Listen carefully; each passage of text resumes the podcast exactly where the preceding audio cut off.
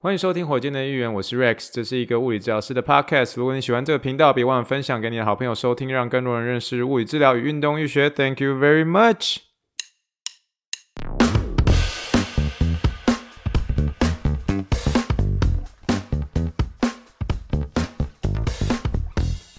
Morning, morning, good morning. Think big, dream big, and let's make it to the rocket. 今天是二零二二年八月二十号，欢迎收听第一百点 Lucky 的火箭队一员。各位听众，大家好，你好，你好，你好，让我们去听一听气泡水的声音。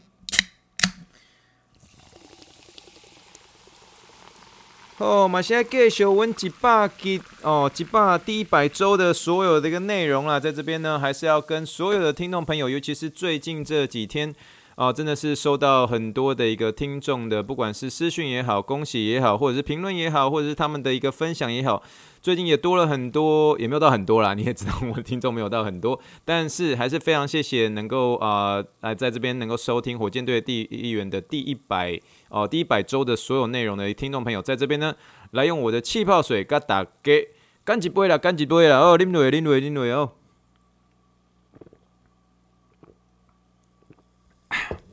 我们今天在这个礼拜六的一个美食的一个鉴赏的一个部分呢，我们来试吃的一间餐厅叫做是珍宝。珍宝港式饮茶，珍是这个珍贵的珍，宝是宝贝的宝。珍宝广式饮茶这间餐厅呢，其实是我们一直都想来试吃的。为什么？呃，其实是在呃朋友推荐之下呢，我们就觉得是说好，一定要来吃这间啊、港呃这个饮茶。港式饮茶，那我们本身我自己本身很喜欢吃港式饮茶啦，那所以刚好朋友推荐到这一间，那它刚好是位于在休斯顿的一个我们叫做香港城哦，香港城这个地方这个位置哦，那香港城这个位置呢，它是位于在两个路口之间，一条是叫 Blair 啊，一条是叫 Boom 这样。那在这个位置呢，我们其实，在两个礼拜之前的时候，我们两个礼拜之前的时候，我们就有来这边 想要去试吃这间餐厅。可是呢，哦，可是呢，实在是人实在太多了。我不知道大家有没有认识一些，比如说像是香港人啊，或者喜欢吃这个港式饮茶的一些好朋友们，他们呃，其实很喜欢试呃吃这个港式饮茶的时间，往往都是在礼拜天的一个早上的时候。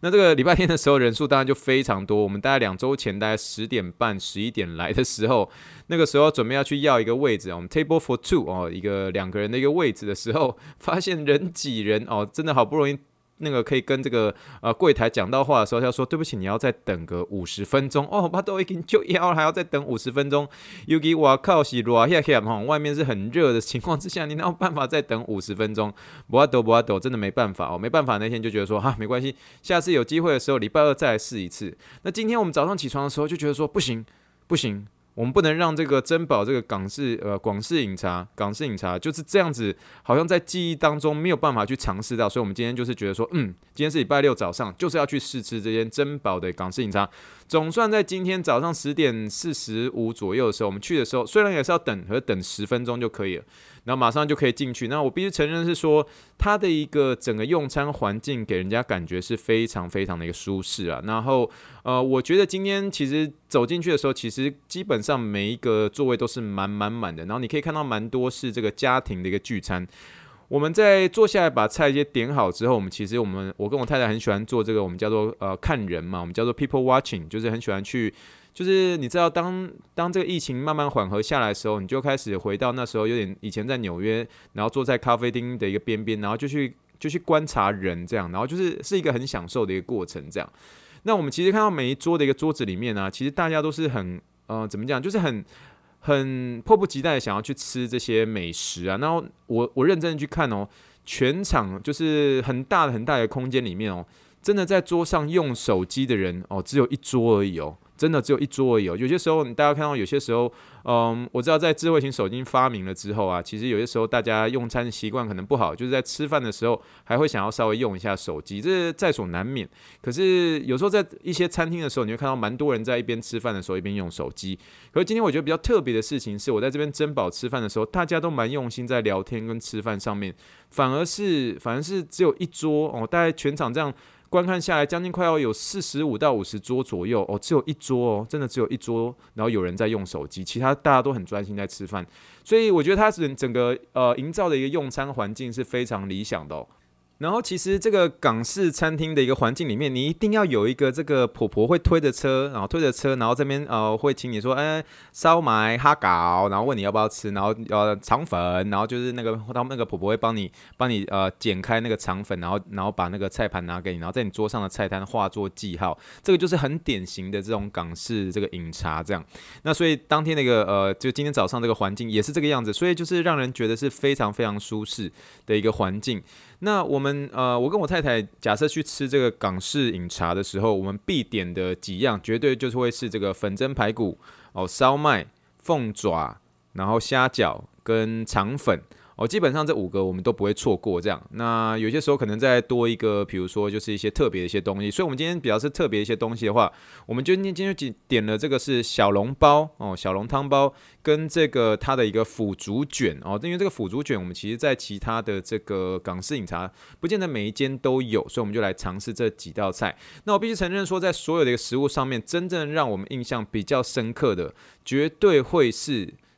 绝对会是。腐竹卷跟这个小笼包，因为其他的一个菜色，我觉得，嗯，就是跟其他的一些呃，我们呃知道的一些休斯顿其他的一些港式饮茶的一个店，呃，味道其实吃起来差不多，差不多。但是它这个腐竹卷呢，我觉得它的一个皮的那个脆度啊，其实算是恰到好处。然后它里面，它这个腐竹卷它本身有点像是一种素的一个腐竹卷，那那个素的腐竹卷里面可能有一些这个呃，这个里面的一个竹笋丝啦，还有这个胡萝卜啦，还有这个豌豆。我知道有些这个。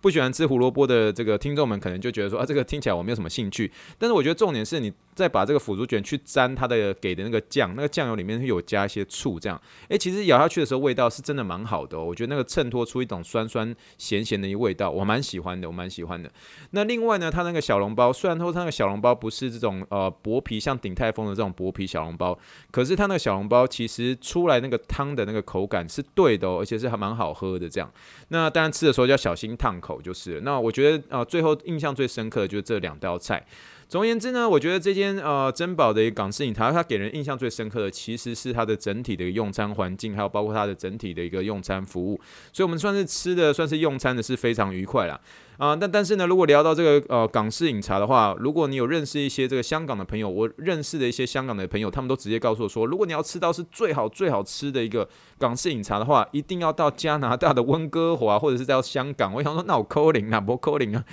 就还要跑到那么远的地方去吃。可是我蛮好奇，为什么会是这个在这个加拿大的温哥华，让我就是觉得说，嗯，有机会的话，我真希望可以去这个呃加拿大的温哥华去吃这个他们的一个港式饮茶。那之之所以为什么？哦，这就是为什么？如果有知道一些听众的一些，如果知道这个原因的一些听众或是好朋友们，哦，欢迎来私讯告诉我说，为什么？我为什么这些我这么多的一个香港的一个好朋友，他们都喜欢或是认定全世界或者说北美洲最好吃的一个港式饮茶就在就在这个加拿大的一个温哥华呢？哦，如果你有知道这样的一个答案的话，欢迎你告诉我喽。好了，那这个就是我们今天的一个这个呃美食试吃，我们试吃的这个珍宝的一个港式饮茶，位于休斯顿的一个香港城之内，呃，不是城之内哦。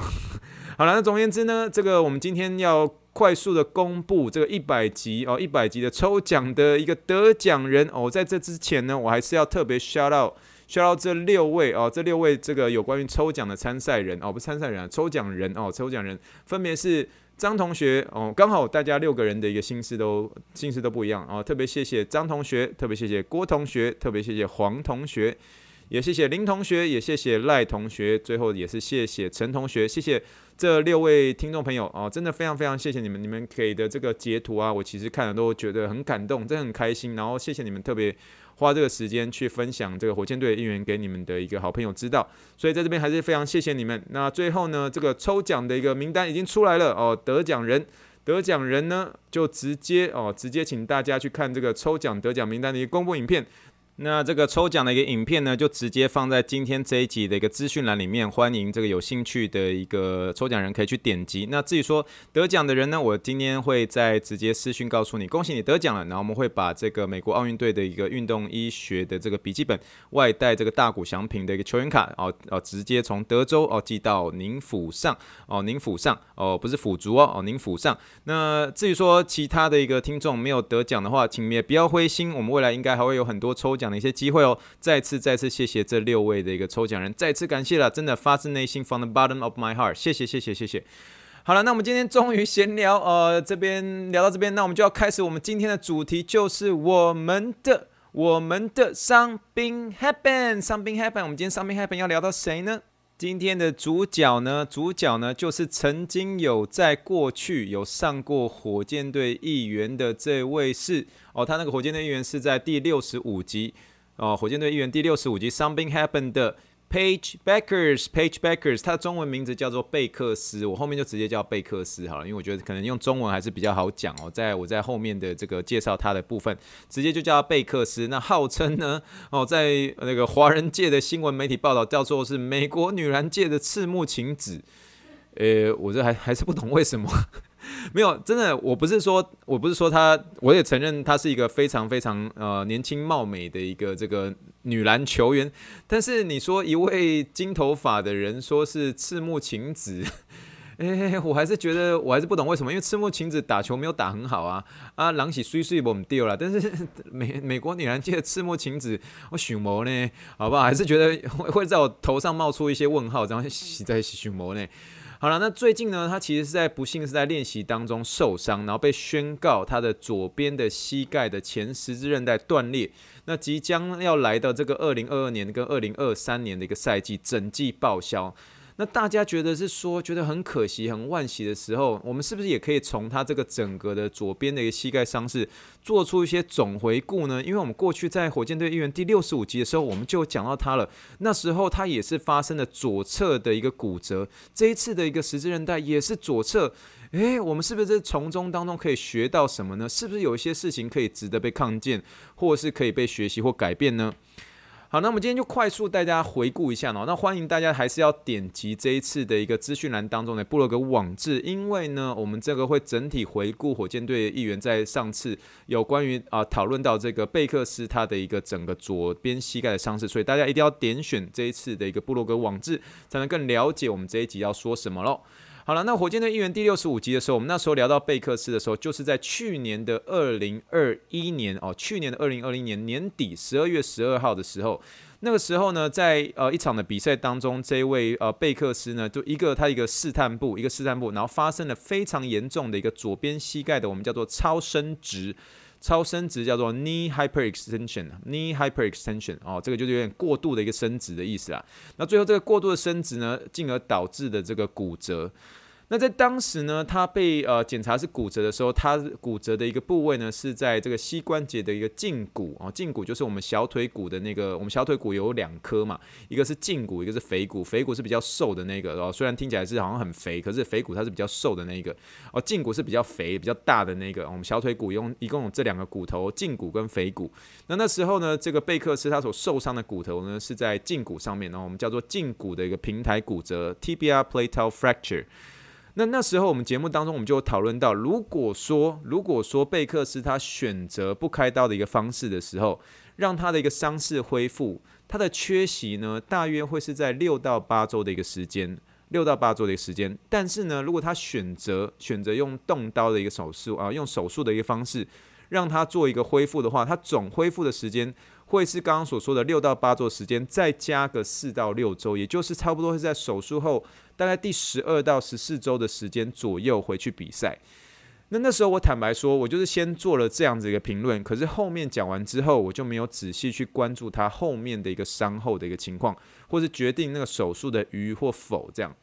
那一直到呢，最近呢，哦，很喜欢篮球跟跑步的一个听众哦，shout out to 这位拉拉哦，来自新北市的一个拉拉，非常感谢你哦，因为拉拉那时候有透过私讯告诉我说，他当初发生发现火箭队议员的时候，哦，最主要的原因就是因为火箭队议员有讨论到他非常喜爱的这位球员就是贝克斯啦。那那个时候呢，呃，拉拉在告诉我的时候，他已经是在今年的七月的时候，今年七月的时候，哦就是上个月而已，拉拉才告诉我哦，所以七月的时候，那我才有想到，诶。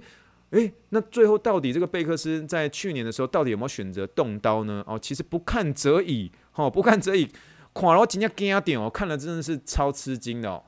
因为最后呢，最后呢，这个贝克斯除了选择动刀他的一个左膝盖的一个骨折修复之外，他还一并修复了他的左膝的外侧外侧的一个半月软骨。外侧的半月软骨，就是不单纯只是骨折的修复以外，那他也动了他的一个左膝盖外侧哦，同样一个膝盖的一个外侧的一个半月软骨。我们半月软骨分内侧跟外侧嘛，外侧的一个半月软骨，他那时候也有动，这样。那动到的时间是在去年二零二一年的十二月十三日。那那时候的报道是说，如果一切顺利恢复的话，八周后，八周后，也就是二零二二年的二月初，就预计贝克斯会回到场上。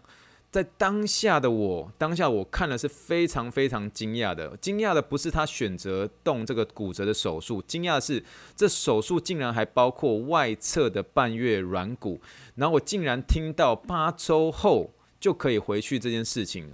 我先说哦，其实如果是单纯的一个骨折的一个修复啊，那新闻的一个内容没有说是哪一种修复，因为我们在那一集火箭队议员第六十五集的时候，我们就说那个修复的一个手术有可能是叫做 resection，就是切除术，也有可能是 fixation。我觉得后者当然是比较有可能啊，就是钢钉的一个固定叫 fixation。那如果说这个是单纯的一个骨头的一个手术，八周后回去，嗯、呃，说实话，我是难，我我 again 这是我自己啦，因为我是属于比较偏保守的治疗师，我是真的很希望把运动员是当。当人来看，我不是说呃其他人就不把运动员当人，是我真的是以他长期长远的目标来讲的话，我是希望说他尽可能是完全恢复之后再回去。所以为什么说假设动刀的话，再多加个可能就就变成是手术后的十二到十四周才回场这样。那可是他的一个八周后回去，嗯、说实话，如果单纯是骨头的话。嗯，骨头的一个修复我很难接受，但是我还是可以勉强接受。为什么？因为我们常说骨骼，呃，骨头或骨骼的一个血液循环，相对的比大多数的一个身体的一个呃结构恢复还算是比较比较好，就仅次于肌肉嘛，仅次于肌肉这样。那但是半月软骨就不一样喽，半月软骨就不一样喽。半月软骨我刚刚所说的就是半月软骨，我们一个膝盖哦，一个膝盖的半月软骨有两个，而有分作内侧跟外侧。内侧的一个半月软骨哦，不一不一高啊，台语不会讲。半月的内侧的半月软骨肥肥厚厚的哦，不一不一高高哎，我应该是这样讲，我希望台语没有讲错。哦，内侧的半月软骨，它的体积比较大一点，肥肥厚厚的哦。那而且它是那种有点像是固定好好的那个内侧的半月软骨是有点像是固定比较好，它不会在那个你膝盖里面跑来跑去。可是这个外侧的半月软骨，它的体积比内侧的半月软骨比较稍微小一点点。那而且呢，在膝盖内会有稍微些微的一个移动空间，会稍微有点跑来跑去这样。那我必须说哈，半月软骨，半月软骨，你用一个话来形容呢，就是说半月软骨它是膝盖的一个珍珠诶。它是一个膝盖的一个珍珠，什么意思？就是如果可以的话，就算你发生半月软骨撕裂的一个情况，或是在运动员的安全跟目标允许的情况之下，如果你能够保留这些半月软骨，能保留就做保留。尤其是外侧，因为外侧它的一个呃软骨的体积哦比较小一点点哦比较小一点点，它受伤之后呢，如果情况是允许的时候哦，特别是年轻的运动员哦哦年纪比较大的可能就真的是没办法了。可是如果是年轻的一些运动员的话，多半在外侧的一个半月软骨的一个撕裂，会比较建议，如果真的可以的话，建议是以半月软骨修补术。取代半月软骨切除术，就是哦，就是真的是半月软骨撕裂的时候，尽量如果是外侧的话，能够把它补起来就补起来，不要把它做切除哦。切除的话就有点像是一个撕裂的地方哦，把它做切除，切除之后让它整个关节比较 smooth 一点，可是相对的呃，你的体积会变比较少，因为你把它做切除了。那修补的话就是说，诶，原本撕裂的地方把它补起来，所以没有把地方做切除哦，这是修补跟这个切除术不一样的一个地方。那我刚刚所说的这个修补呢，就叫做英文叫做 meniscus repair，那这个切除术呢叫做 meniscectomy 哦。这个如果大家觉得呃听来听去有点雾煞煞，已经开始我有点快要准备睡着了哦，麻烦看一下这个资呃这个这一次的布洛格网志，你会比较清楚哦。那如果说呢，如果说呢，这个半月软骨要进行这个修补，也就是我刚刚所说的这个 menis 呃 meniscus repair，如果是修补的话，外科医师呢会先以原本撕裂的一个情况来做一个认定。绝大多数，绝大多数在进行半月软骨的修补，就把它补起来的时候，补完之后，基本上也要看撕裂的情况。可是大部分都是在呃这个手术进行结束后，会完全的静止承重，就是不能把脚真的做做一个承重这件事情，不能把它踩在地上。不能承重将近快要六到八周的一个时间，我甚至楼上有一个医生，就是我大家知道我们那个运动医学部门，呃，这个治疗师我们在一楼，二楼都是全都是外科医生，总共快有十五到二十位嘛。那我们甚至有一位楼上的医生坚持要就是在这个半月软骨修补术呃之后，坚持要九周都不能承重，也有这样的一个医生哦。那如果是真的是做切除术的话，哦，就是直接把它做一个切除，哦，切除，他手术之后其实立刻就可以承重了，所以他的恢复速度会比较快。那但是缺点呢，就是长期而言，这个因为它整本身这个珍珠被切掉了嘛，切掉之后，它会发生退化性关节炎的时机会提早比较多，因为你把最珍贵的一个珍珠拿掉了，就像是你里面有一个 cushion，有个枕头，你把枕头哦，原本枕头这个体积这么大，你把一个地方切除了，切除了，虽然对于整个膝盖的一个这个润滑度啊，这个这个我们叫 congruency，就是说这个。呃，密合度是比较好的，可是你现在是等于拿现在去换未来了，哦，所以你一开始如果是做切除的话，你可以比较马上就可以马上就可以做承重，可是你说修补的话，修补的话就需要熬个大概六到八周都不能承重，所以修补的话花的时间就比较长。切除术，诶，其实马上基本上那个当天、隔天、隔天之后就马上就可以承重，这样。大家可能现在听得有点乱了，好吧？我这样来形容，我用一个。希望可以让大家听得懂来的话来形容半月软骨的一个撕裂，你可以想象，你今天是你的皮鞋，你的皮鞋穿久了哦，你的皮鞋穿很久了，你鞋底的一个后脚跟侧有点磨损哦，这个时候磨损的时候，你去找这个三重的三合夜市对面有个修鞋子的一个马师傅问说，诶，你这个马师傅可以帮我修一下我的皮鞋吗？那马师傅就告诉你是说，可以啊，我可以把你的这个鞋子的鞋底给它削平。一削平之后，我告诉你，一削平，你现在立刻马上就可以穿这双皮鞋了。哦，马上就可以穿这双皮鞋了。可是你这双鞋子的寿命，我顶多再给你撑个半年。为什么？因为整体的一个体积变得更小、更薄了。但是呢，我削平之后，你现在立刻就马上可以穿着皮鞋跑步。哦，但是对这个皮鞋的鞋身本呃鞋身本身而言，它的那个负担或者消耗是更大的。但是好处是什么？好处是我现在削平之后，你你马上就可以用了。哦，马上就可以用了。那另外一个选择呢，就是呢，我现在帮你用一个斜片哦，斜片把你后边啊那个那个磨损的部分，后面的那个磨平的部分给它补起来啊。补起来的时候呢，你要稍微等个几周的一个时间，因为什么？因为那个胶呢要让它干掉，干掉之后它固定会比较好，所以你要在等它干的时候，你先不要拿去穿，不要拿去跑，因为这很重要，因为关系到未来你这个它这个粘上去的一个稳定度。但是几周后干掉之后，你可以再去拿去穿去跑哦，再去拿去走没有关系。但是这个鞋子呢，诶，应该就可以再撑个一年半到两年。哦，所以这马师傅把这个鞋子削平哦，削平就像是半月软骨切除术，你拿现在去换未来。可是这个马师傅呢，把这个皮鞋的这个鞋底片哦拿来粘上去做个修补，可是要等到那个胶干掉之后再拿来用，呃，这就有点像是这个半月软骨的修补术，需要一点点时间等待，但是保留的部分就有如。珍珠般的珍贵的原始材质，然后最后那个寿命会比较长一点点。所以同学，同学，虽然说这个媒体啊，在这个呃，在公布这个贝克斯，它是不管是它是半月软骨是切除术还是修补术，但是你看到它预计回场的时间是八周，是八周。一看就知道是切除术了，一看知道就切除术。为什么？因为其实如果半月软骨修补的话，到了第八周那个时候，它才刚开始可以承重而已哦。所以选择切除术呢，其实马上哦好过就后，马上就看到那个很好的效果，就是拿这个现在来换未来。因为你拿掉了一个最珍贵的一个珍珠，可是当下你会觉得诶，没败哦，诶，这个珍珠拿掉了，诶，可是我现在诶感觉就不痛了，就蛮好的这样。那我还是要再次补充哦，这个年纪大的一些半月软骨患者，大部分都是会以切除术为主了，很少会以修因为这个时候已经退化了。呃，这个我们未来有机会再聊，因为半月软骨其实还有很多东西可以聊的部分哦。但是可怕的是什么？可怕的是什么？我找到一篇在二零一四年的一个研究哦，来总回顾总回顾七十七位接受外侧的外侧的半月软骨切除术的一个 NFL 美国这个橄榄啊，不对，对，美国美式足球员的球员。他们那个回场的一个成功率是百分之六十一 percent，但是呢，听好喽，平均回到赛场所需要的时间是八点五个月，八点五个月。如果大家有兴趣的话，看这一集的火箭队的议员这个部落格的最后的连接，这个呃都有这个 reference 哦，都有他的参考，他那个连接。八点五个月，NFL 的球员，男性选手，NFL 大家知道我平常去 Togo 那边带的 NFL 的超级强壮的球星，男生哦，男生。你要一位刚满二十岁的赤木晴子女生，在八周后的半月软骨手术后，进入三月风的白热化阶段？Are you out of your mind？你知道吗？NFL 球员平均回场时间是八点五个月，赤木晴子要他在八周后，同样是半月软骨切除术外侧，然后八周后就进入三月风的白热化阶段。